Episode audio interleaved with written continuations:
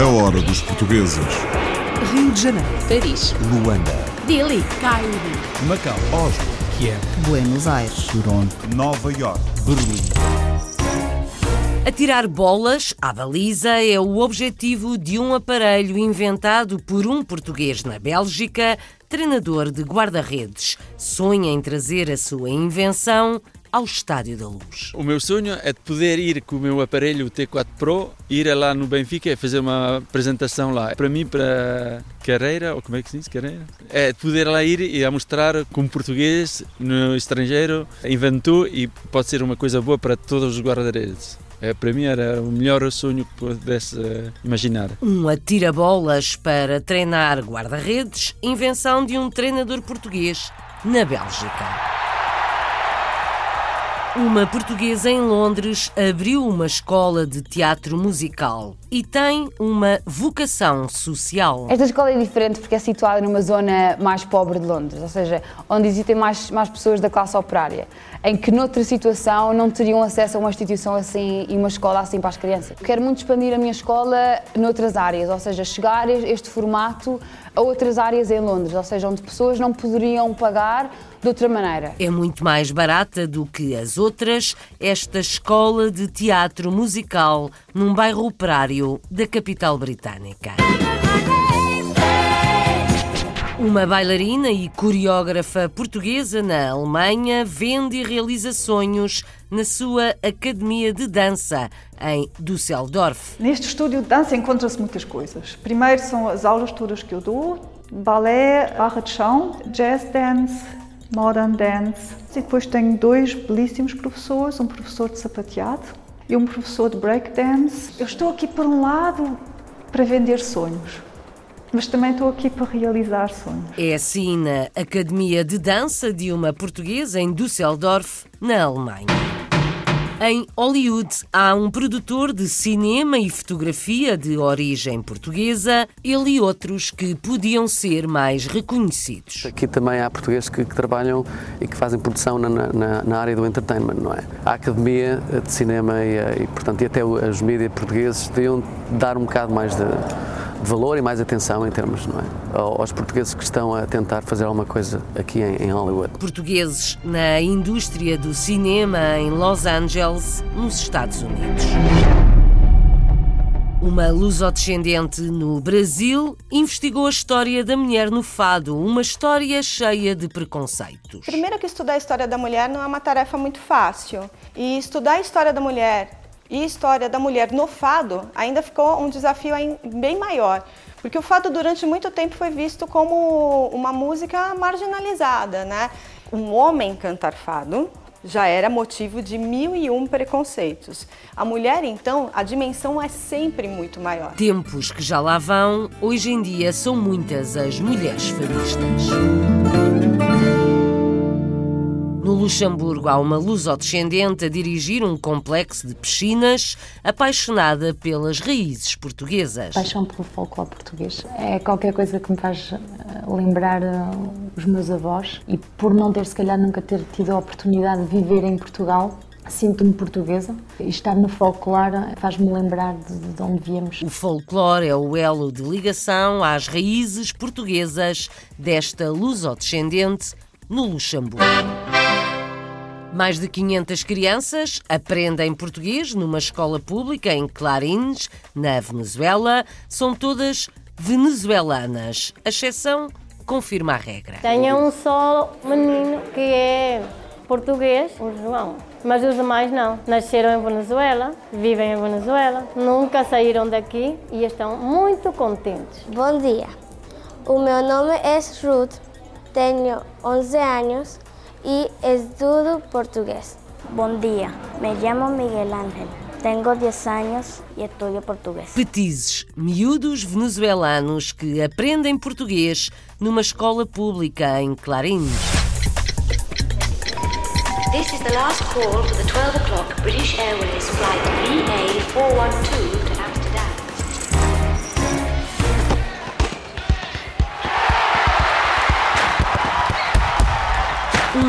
Na Bélgica, é treinador de guarda-redes num clube de futebol e ainda tem uma academia. Inventou um aparelho para atirar bolas e ajudar nos treinos. Sonha em mostrar a sua invenção no Benfica. Chegou à Bélgica ainda criança, foi guarda-redes e agora é formador. A reportagem de Carlos Pereira foi ver o atira-bolas e conhecer o treinador inventor. Jorge Veloso mora em Chauffontaine, perto de Liège, na Bélgica. É treinador de guarda-redes no Standard Liège, também tem uma academia de formação de guarda-redes e inventou um aparelho para treino de guarda-redes. Faz 50 anos que estou aqui na Bélgica. Eu cheguei aqui com os meus pais. Uh, na, o meu pai veio aqui para trabalhar na mina, em Blenny. Depois uh, viemos aqui a viver em Chauffontaine, onde fiz tudo, onde estive a escola, onde estive a trabalhar, também aqui a Chafontaine.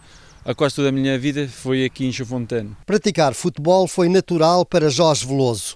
Gostava da modalidade e foi certamente influenciado pelo pai, um adepto do Benfica. E comecei como guarda-redes e depois quando uh, cresci no, no, no clube, passei na primeira equipa quando tinha 16 anos, 16 anos depois de lá fui para uma equipa mais alta, cada vez mais alta, e depois cheguei até a terceira divisão aqui da Bélgica. Depois, quando acabei a terceira divisão aqui da Bélgica, fui como treinador guarda-redes. Treinava no, no Standard de Liège e durante uma época passei de, dos, dos jovens, passei como profissional e era o adjunto de Michel Prudhomme. A experiência de profissional foi importante para Jorge Veloso, mas não lhe dava a estabilidade de que necessitava. Continua a ser treinador de guarda-redes das camadas jovens do Standard Liège, mas criou também em paralelo uma academia de formação especializada em guarda-redes. É uma academia e começa das 6 anos até 16 anos. E temos uh, diferentes uh, categorias, e quantos jogadores tem na sua academia? Um, mais ou menos 60. E unicamente guarda-redes. Jorge Veloso inventou também um aparelho de treino para guarda-redes.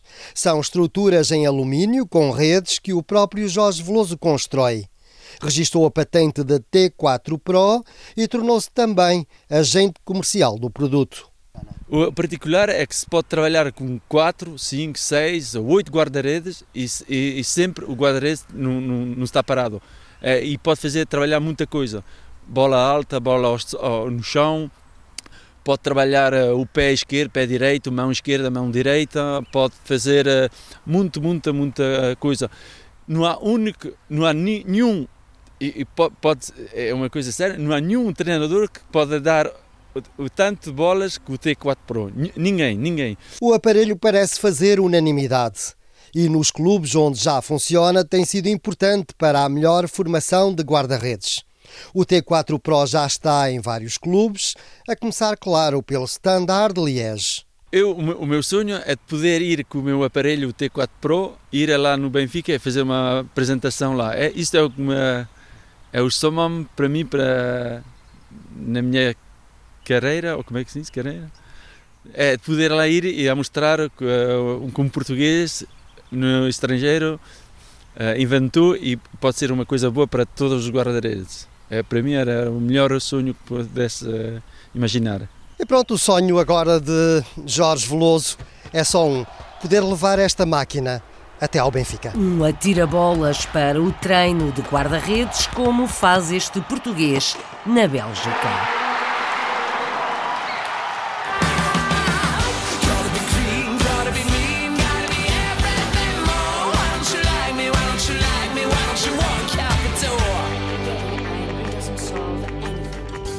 Uma portuguesa em Londres abriu uma escola de teatro musical num bairro operário e quer fazer o mesmo noutras áreas da cidade.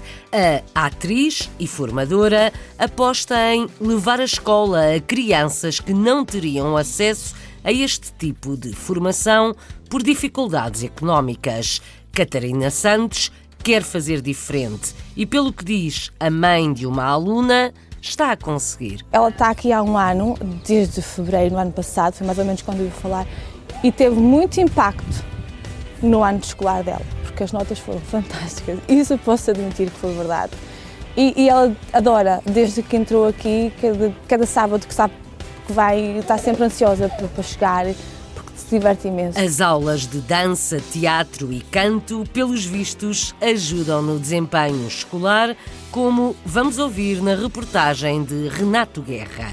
O projeto começa por ser apresentado por Catarina Santos em Londres. Sou atriz de teatro musical e decidi abrir uma escola de teatro musical em Londres porque primariamente é a minha vocação, é ser professora. Achei que era a melhor maneira de conjugar as duas, ser professora e ser atriz, e conjugar o meu amor por teatro musical e o meu amor pela educação num projeto só. Esta escola é diferente porque é situada numa zona mais pobre de Londres, ou seja, onde existem mais, mais pessoas da classe operária, em que noutra situação não teriam acesso a uma instituição assim e uma escola assim para as crianças. O facto desta escola ser uma escola privada e nos poder dar o acesso a uma mensalidade uh, muito mais barata do que outras escolas que eu poderia alugar, dar-nos dar outro acesso a que a minha escola seja mais barata e que as crianças possam vir que de outra maneira não poderiam. Portanto, nós de facto somos 40% mais baratas do que qualquer outra escola em Londres, de teatro musical aos sábados, por exemplo. Com cerca de 50 alunos e a funcionar aos sábados, a Make Believe oferece aulas de dança, canto e representação para jovens dos 3 aos 18 anos de idade. Aos sábados de manhã as crianças chegam por volta das 10 e um quarto e às 10 e meia vão para a primeira aula. A primeira aula pode ser dança, canto ou representação. E todas as crianças têm acesso a uma hora de cada disciplina.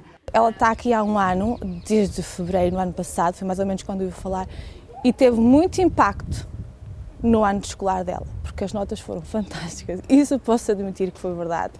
E, e ela adora, desde que entrou aqui, cada, cada sábado que sabe que vai, está sempre ansiosa para, para chegar, porque se diverte imenso. E então o que ela mais gosta de facto é mesmo o drama, não haja dúvida. Oh, I can see there's so much to learn. Sing that. Oh, I can see there's so much to learn. Meu nome é Ruben, eu tenho 10 anos, estou aqui para aprender música e para dançar. Cantamos e fazer um, um, actor. Um, o meu favorito é dançar, porque um, eu posso fazer a minha, o meu próprio dança e uh, eu gosto muito de dançar.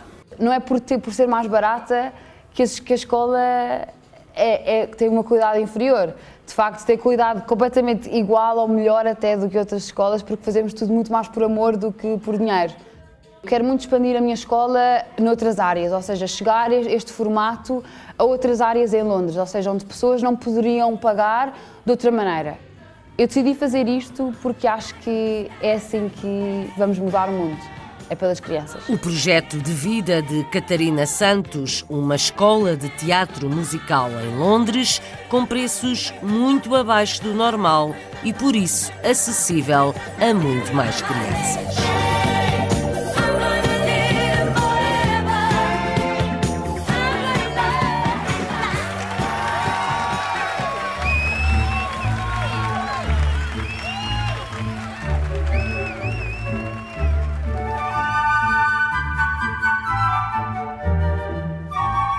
Em Düsseldorf, na Alemanha, uma bailarina e coreógrafa tem uma academia de dança onde diz que vende e realiza sonhos para todas as idades. A minha aluna mais nova tem 4 anos e o meu aluno mais velho tem 87. Há portugueses, há franceses, há americanos, japoneses, alunas que vêm da Bulgária, alunas que vêm da Roménia, todas as partes do mundo. Inês Correia vive na Alemanha há 30 anos, mas nasceu em Lisboa. Começou a dançar pouco depois de aprender a andar. Na sua academia há vários tipos de dança, como vamos ouvir no trabalho de Marisa Fernandes, A Hora dos Portugueses na Alemanha. Inês Correia é bailarina, coreógrafa, professora e proprietária da escola de dança Ballet Studio em Düsseldorf. Natural de Lisboa, vive há 30 anos na Alemanha. Começou a aprender balé aos 3 anos de idade e aos 12 anos iniciou seus estudos na dança ao ganhar uma bolsa atribuída pela Gulbenkian. A partir daí, nunca mais parou. A sua formação passou por vários estilos de dança, desde o jazz, dança contemporânea, até ao folclore, flamengo ou sapateado. Chegou a viver em Paris, onde foi bailarina, e começou a estudar pedagogia. Depois, decidiu mudar-se para a Alemanha, para a cidade de Hannover, onde terminou o seu curso. Durante 11 anos, deu aulas de dança numa escola de música. E desde 2003 tem a sua própria escola, onde leciona diversos cursos de dança, como o jazz e o balé. Trabalhava numa escola de música em Hannover e durante seis anos andei à procura de uma escola de dança para mim, para eu hum, ter a minha escola de dança. E eu hum, apaixonei-me por esta escola. Há 16 anos que comprei, que estou, que trabalhei, estou aqui na escola. E comecei praticamente só a dar aulas e a coreografar, que dá muito gozo. Neste estúdio de dança encontra-se muitas coisas. Primeiro são as aulas todas que eu dou, balé, barra de chão, jazz dance, modern dance. E depois tenho dois belíssimos professores, um professor de sapateado, Daniel Luca, que é um espanto, e um professor de breakdance, um, Edith, que também é muitíssimo bom. Eu estou aqui, por um lado, estou aqui para vender sonhos, mas também estou aqui para realizar sonhos. E isso é. Quem é, o, é, um, é um presente que não, não tem toda a gente, é uma coisa muito especial. E ainda bem que tenho tantas alunas que gostam de fazer isso. A minha aluna mais nova tem 4 anos e o meu aluno mais velho tem 87. Há portugueses, há franceses, há americanos, japoneses, alunas que vêm da Bulgária, alunas que vêm da Roménia, de todas as partes do mundo. E depois o que a gente faz, eu tento fazer espetáculos regularmente com a escola, faço regularmente uh, exposições de pintura ou teatro em que se dança, música também. Tento sempre trabalhar com outros, com outros artistas. Tudo quanto eu danço, eu tenho sempre a responsabilidade do que faço. Eu sou bailarina e eu dou aulas, eu faço as coreografias, eu digo como é que se tem que dançar e dou aquilo que eu sei, aquilo que aprendi e a minha experiência dou aos meus alunos, ou tento dar aos meus alunos. E às vezes danço tango argentino para mim como hobby.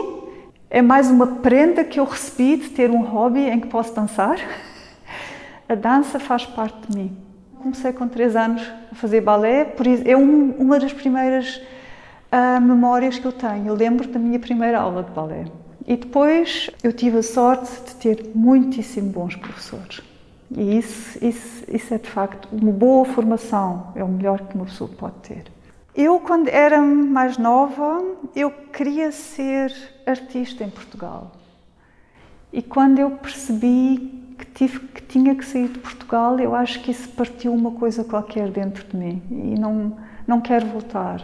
Até porque eu tenho boas recordações, tenho bons amigos, tenho a maior parte da minha família em Portugal, mas o meu Portugal, o Portugal em que eu cresci, já não existe. Às vezes é um bocado triste, outras vezes não. Às vezes uma pessoa sente-se aqui em casa, outras vezes não, mas pronto, é como é e tenho a liberdade de, de me sentir cidadã da Europa. Uma cidadã europeia nascida em Lisboa, radicada em Düsseldorf, na Alemanha. Inês Correia é bailarina, coreógrafa e professora de dança. A hora dos portugueses.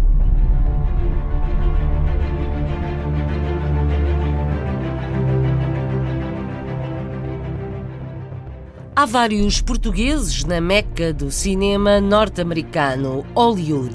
São quase todos desconhecidos do grande público e muitos trabalham nos bastidores. Rui Valverde abriu recentemente um estúdio de produção de fotografia e vídeos musicais. É produtor de cinema, mas também já fez realização. A Joana Espada e o Nelson Ponta Garça fazem as apresentações para a Hora dos Portugueses em Los Angeles. Nasceu em Moçambique, cresceu em Lisboa e agora reside em Los Angeles. Rui Valverde é um nome conhecido em Hollywood, principalmente pelo seu envolvimento na sétima arte, o cinema. Eu nasci em, em Moçambique, em África, uh, e portanto uh, mudei-me. Uh, nós mudámos, a minha família toda mudou-se de África para Portugal, portanto penso que no fins dos anos 70 cresci em Lisboa, vi na parede, vi em Santo António dos Cavaleiros, que é uma área perto de Lisboa, Uh, vi em Campo de Orique, portanto, um pouco, um pouco tudo, mas portanto, na zona de Lisboa, não é?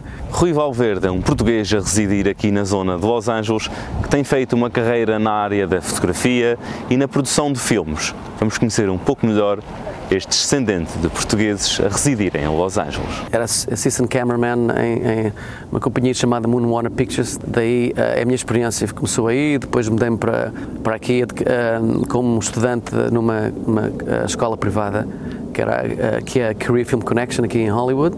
Uh, e depois tirei um curso Hands-on Cars. O primeiro filme que realizou em 2008 a convite de Jean-Claude Demarre, conhecido produtor em Hollywood. Depois, mais tarde, em 2008, se não estou em erro, houve um dos produtores que eu, uh, Jean-Claude Lemar, uh, convidou-me a, a, realizar a vida director para o R&B Chic, que é um urban. Depois, mais tarde, produzi uh, um pilot tentei não produzir um pilot titulado Lost Angeles. Mas Rui não se fica pelo cinema, da música à fotografia. Este português em Los Angeles, em conjunto com Julian Sisson, também já tem a sua própria produtora. E pronto, e tenho feito também muita fotografia, fotografia de música, uh, portanto shows, live shows e muita banda. Há muitas bandas engraçadas aqui em Los Angeles e, uh, e pronto, com, com, eu gosto muito de música.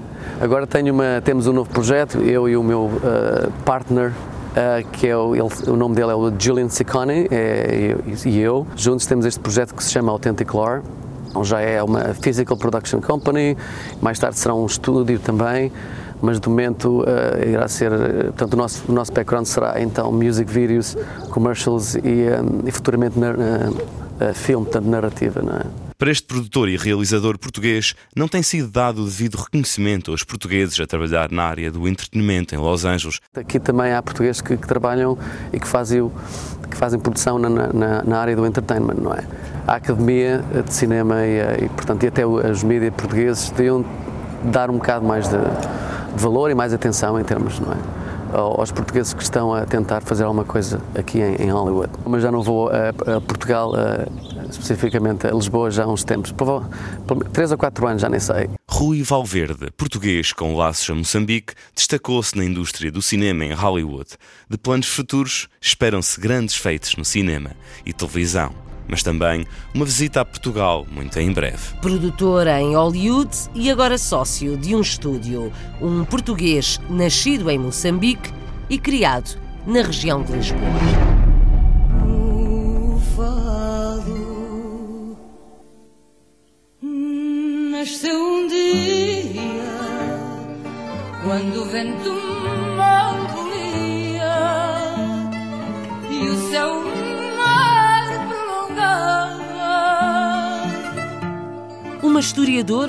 Luso-descendente no Brasil tem um livro sobre a mulher na história do fado. É uma história com muitos preconceitos que Fabiana Viana Motinho estudou durante vários anos. A Fundação Amália Rodrigues desafiou-a para passar o seu trabalho a livro. E assim foi.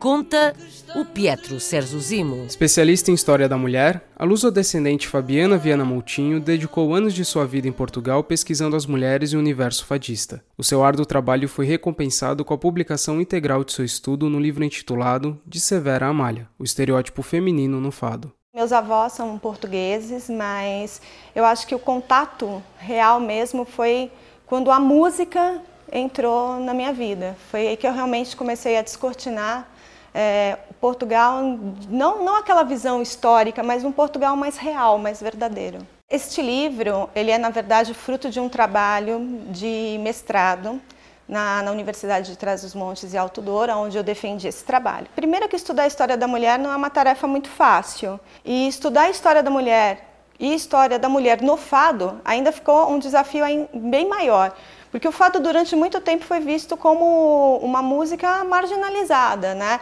É, se você pegar todo o histórico do fado, desde a, das suas possíveis origens e, e passar pelo século XIX, início do século XX, há um tom extremamente pejorativo com quem canta, quem toca. Um homem cantar fado já era motivo de mil e um preconceitos. A mulher, então, a dimensão é sempre muito maior. Então, principalmente quando você vai estudar a história da mulher, tem muito silêncio na fonte, sei lá, silêncios nas fontes, né? Então você tem que procurar nas entrelinhas, e foi o que eu fui fazendo, fui buscando nas entrelinhas. A verdade, tem uma citação da Simone Beauvoir que ela diz assim: a história é dos machos. Né? Então precisa realmente ir buscar, né? Eu fui assim a, a, a arquivos para para buscar desde relatórios da polícia sobre mulheres. E aí você. Ah, e cantava fado. Prostituta e cantadeira.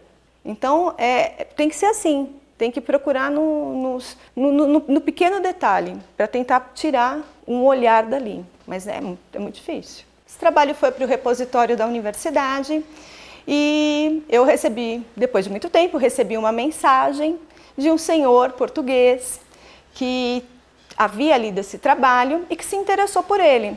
No decorrer da nossa conversa, ele me contou que era um dos membros da Fundação Amália Rodrigues em Portugal. Para mim foi uma surpresa enorme, porque imagina. E ele falou que tinha lido o trabalho, que tinha acreditado que o trabalho era de muito boa qualidade e que se eu tinha interesse de publicar esse livro. Bom, claro que eu tenho interesse, né? Esse livro foi lançado aqui no Brasil, né, na Casa de Portugal, e foi lançado lá em Portugal, em Lisboa, na Fundação Amália Rodrigues, na Casa da Amália, né?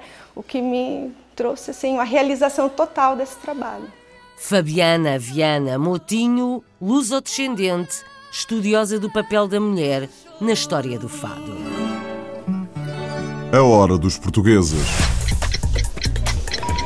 This is the last call for the 12 o'clock British Airways flight VA412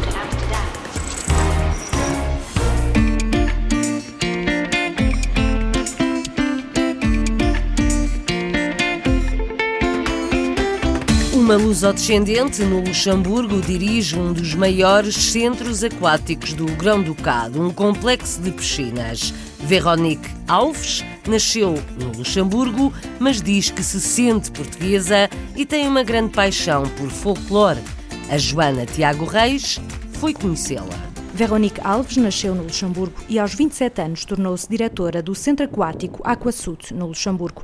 Eu, quando comecei aqui, tinha 27 anos uh, e é verdade que aos 27 anos era uma jovem com pouca experiência e uh, houve altos e baixos, acho que como em todas as profissões, mas uh, é, foi o que me fez crescer aprendi muita coisa, ensinaram-me muita coisa. Esta lusodescendente explica-nos melhor o que é esta empresa. O Aquasud faz parte do grupo Vermarine, eh, que é a nossa casa-mãe, estabelecida em Rouen, na França. Foi criada em 1992 por dois fundadores para gerir tudo o que é estabelecimentos desportivos, uh, tanto piscinas, é a nossa atividade principal, mas também temos pistas de patinagem artística, uh, temos um estádio de futebol, mas a nossa área principal fica é mesmo as piscinas e, uh, e pronto. E a primeira deles fora uh, do território francês, na qual eles têm hum, aproximadamente 90 estabelecimentos, foi o Luxemburgo em 2014 com o Aquasud. Ainda em criança, quis ser muitas outras coisas até enverdar pelo curso de Direito. Houve três coisas.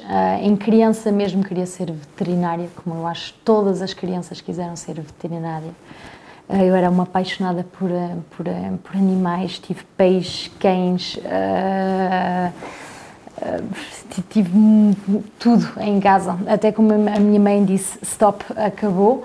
Depois, mais tarde, quis ser uh, decoradora e arquiteta e depois uh, advogada. Advogada que foi, acabou por ser os estudos que fiz, a Faculdade de Direito, em Paris uh, e um mestrado em, em, Direito. Veronique dirige cerca de 50 pessoas neste centro aquático e o seu dia a dia passa por diversas funções. Ah, o dia de trabalho começa sempre. Eh, é uma rotina, mesmo assim, né? Eu tento chegar sempre relativamente cedo, muito mais cedo que os meus empregados, que é para orientar o dia a primeira coisa que faço ao chegar é controlar que tudo esteja pronto no estabelecimento. Depois chegam os responsáveis com quem costumamos fazer as nossas reuniões de serviço para determinar os projetos que vão ser realizados, para, para, organizar os planos de trabalho da semana e depois o decorrer do dia é ocupar-se de todas as outras tarefas administrativas, projetos, uh, finanças. É variado. Para além de ser uma apaixonada pelo seu trabalho, Veronique fala-nos ainda de uma outra paixão. É uma paixão pelo folclore português.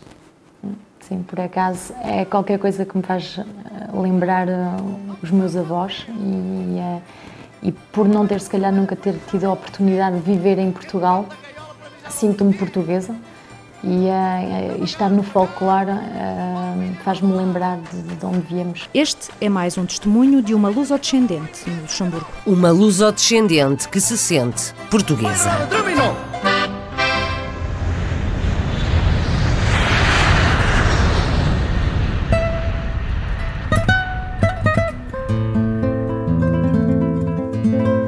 mais de 500 as crianças que aprendem português numa escola pública em Clarines, na Venezuela, e os alunos são todos venezuelanos sem ligações a Portugal. Há uma exceção, o que confirma a regra. Na reportagem da Hora dos Portugueses, ouvimos a professora Maria Manuela e muitas crianças a mostrarem o pouco que já sabem dizer em português, como registou o microfone de Felipe Gouveia.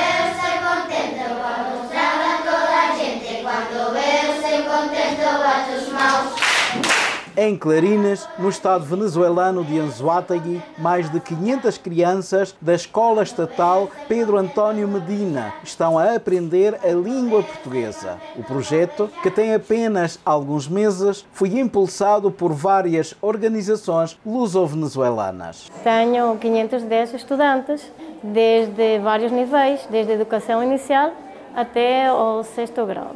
Idades compreendidas entre 4 anos e 12 anos. Estou muito contente, gostam muito do português, estão muito motivados e estamos muito agradecidos a haver sido escolhidos para eh, que este projeto seja dado na nossa escola. Tenho um só menino que é português, o João. Mas os demais não. Nasceram em Venezuela, vivem em Venezuela, nunca saíram daqui e estão muito contentes. Bom dia. O meu nome é Ruth, tenho 11 anos e estudo português. Bom dia. Me chamo Miguel Ángel. Tenho 10 anos e estudo português. Bom dia, meu nome é Camila, estudo português Vivo en José Antonio Anzuategui, tengo 11 años. Buen día, mi nombre es Ana Paola, estudio portugués, tengo 10 años y vivo en Carutico, Clarines. Bom dia, meu nome é Albani, tenho 12 anos, estudio português. Começamos o 19 de novembro, mas eh, hemos tido muitos problemas porque ha havido muitas férias. Férias para votações, férias para o Natal, férias para o Dia do Maestro, férias para o Carnaval. E também que muitos não han podido vir por, por sua situação econômica.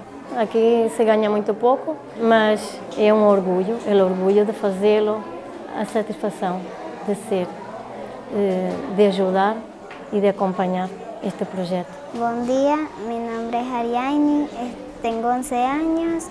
Bom dia, meu nome é Francia Lugo, tengo nueve años.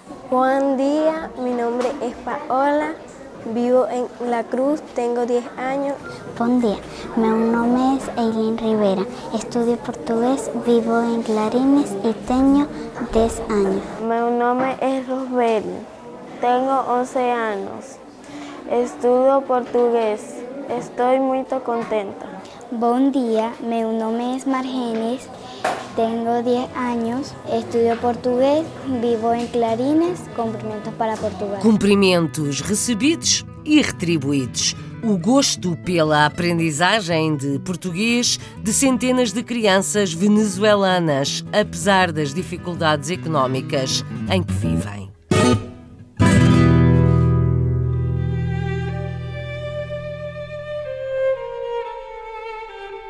Nos últimos meses, mais de 1.500 portugueses e luso-descendentes foram atendidos pela Associação de Médicos Luso-Venezuelanos nas cidades de Caracas, Valência e Puerto de la Cruz. A rede portuguesa de assistência médica e de solidariedade foi criada no final do ano passado e dedica-se a ajudar os doentes sem meios para se tratarem. É o que conta Marlene Rodrigues Pereira, coordenadora da rede. Temos mais de 300 médicos em todas as especialidades, cobrindo em todos os estados de Venezuela. Atendemos portugueses e descendentes que estão graves de saúde, que não têm recursos financeiros para pagar os seus exames para clínico, como laboratório, tomografia, ressonância magnética, medicamentos de alto custo para a cura de doenças oncológicas, insuficiência renal, tratamentos de diálise, doenças cardíacas, coronárias, nefropatia diabéticas complicadas, osteoporoses em casos graves de crise neurótica suicida. Casos graves de saúde ou pelo menos preocupantes têm garantia de assistência pelos 300 médicos da rede portuguesa de assistência médica e de solidariedade na Venezuela. Recentemente, a AMI Assistência Médica Internacional associou-se a esta rede. Marlene Rodrigues Pereira promete cuidados médicos a todos os que precisam e não têm como. Hoje, a Rede Portuguesa de Assistência Médica e Social da Venezuela trabalha com o apoio de AMI. Já vimos aproximadamente 1.500 cidadãos sem recursos financeiros para cobrir a sua saúde. Trabalhamos com dedicação, compromisso e sinceridade para eles. Queremos vincar o nosso compromisso com a Sobeluve e a Rede Portuguesa de Assistência Médica e Social da Venezuela. E agora, com o apoio da AMI, a todos os pacientes de nossa rede. Continuamos lutando para garantir a saúde dos nossos compatriotas. Marlene Rodrigues Pereira, coordenadora da Rede Portuguesa de Assistência Médica e de Solidariedade na Venezuela, num trabalho do jornalista Felipe Gouveia para a Hora dos Portugueses. Estivemos na Venezuela e no Luxemburgo, conhecemos uma historiadora lusodescendente no Brasil, estudiosa do papel da mulher no fado. Conhecemos um produtor de cinema em Hollywood e uma bailarina e coreógrafa na Alemanha. Em Londres, entramos numa escola de teatro musical e na Bélgica conhecemos a invenção de um treinador de guarda-redes. Inventou um atira-bolas. É o remate desta viagem. A Hora dos Portugueses, com sonoplastia de Paulo Cavaco, edição e apresentação de Isabel Gaspar Dias.